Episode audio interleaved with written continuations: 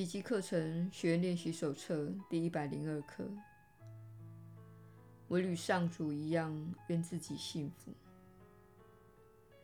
你并不想受苦，你也许还认为痛苦会为你赚得什么。你甚至可能相信它会为你赢得自己想要之物。如今，这个信念已经动摇了。至少你已经开始质疑这种想法的可靠性。纵然这类信念不会全然消失，但是它已经不再像以前那样根深蒂固的盘在你心内某个黑暗的角落而隐隐作祟。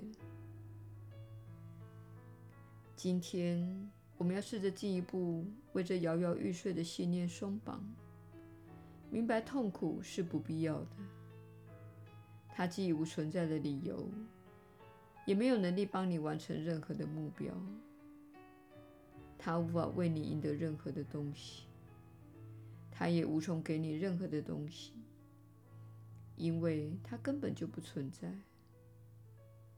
你以为他带给你的每个礼物都像他自身一般那么的虚幻不实？你不受世间任何一物的奴役。愿你今天就能够自由自在地融入上主的幸福旨意中。往后几天，我们要继续努力练习，他们是为了帮你体验到上主赐予你心中的幸福旨意而设计的。这里才是你的家，这里才是你的避风港，这里是你的平安所在，这里再也没有恐惧，这是救恩之所在，也是你最终的安息之地。今天在练习一开始，就先接受上主对你的旨意。我与上主一样，愿自己幸福。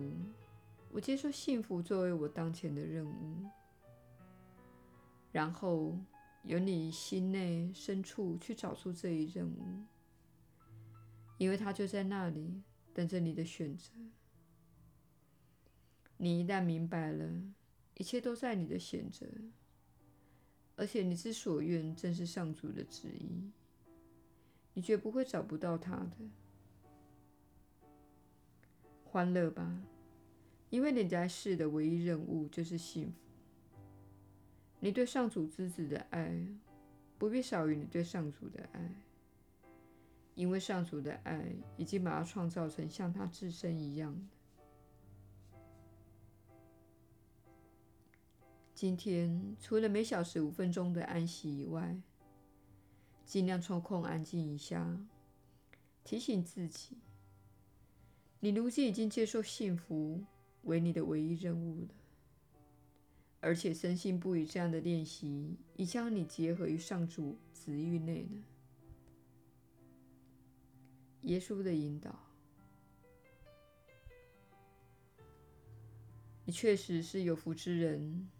我是你所知的耶稣。难道你没有注意到？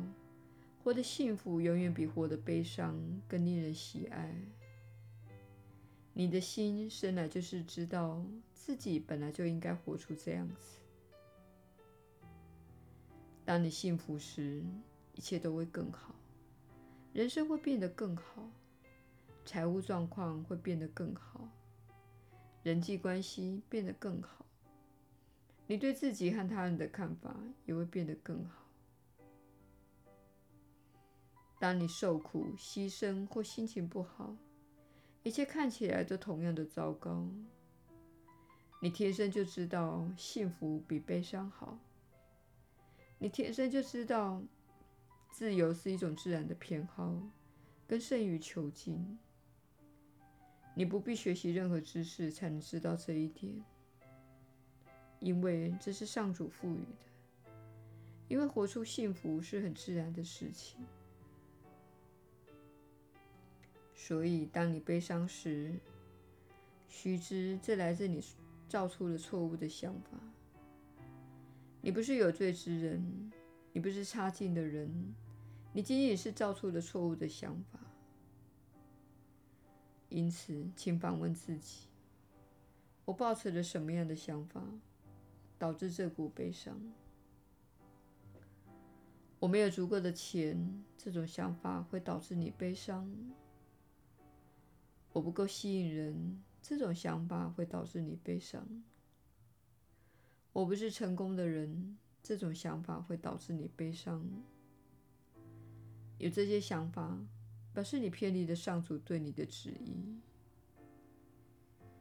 如果你说我非常的成功，那你就会有十分美好的感受。意思是你是成功的，这就是你要对准的感觉。你如何定义成功无关紧要。你认为的成功，可能就是一整天不做任何事情。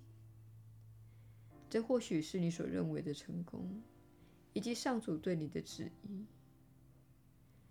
如果你的人生目的就是做一个与生产力无关的人，那么，这样做会让你觉得很幸福。请看看日常生活中那些你沉溺其中并为此痛苦哀伤的琐事。须知，这表示你在这件事情上偏离了正轨。你需要重新评估你对那个想法、信念和观念的陈述方式。在重新评估的过程中，请改变一点用词，扭转一下方向，前后上下颠倒一下，看看哪种陈述让你感觉更好。你是自己命运的主人，你可以接受或清除自己的想法。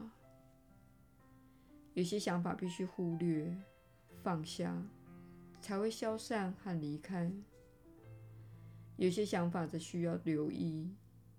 因为它具有启发性，能够带来喜悦，使你回到幸福的本然状态。这就是上主对你的旨意。我是你所知的耶稣。我们明天再会。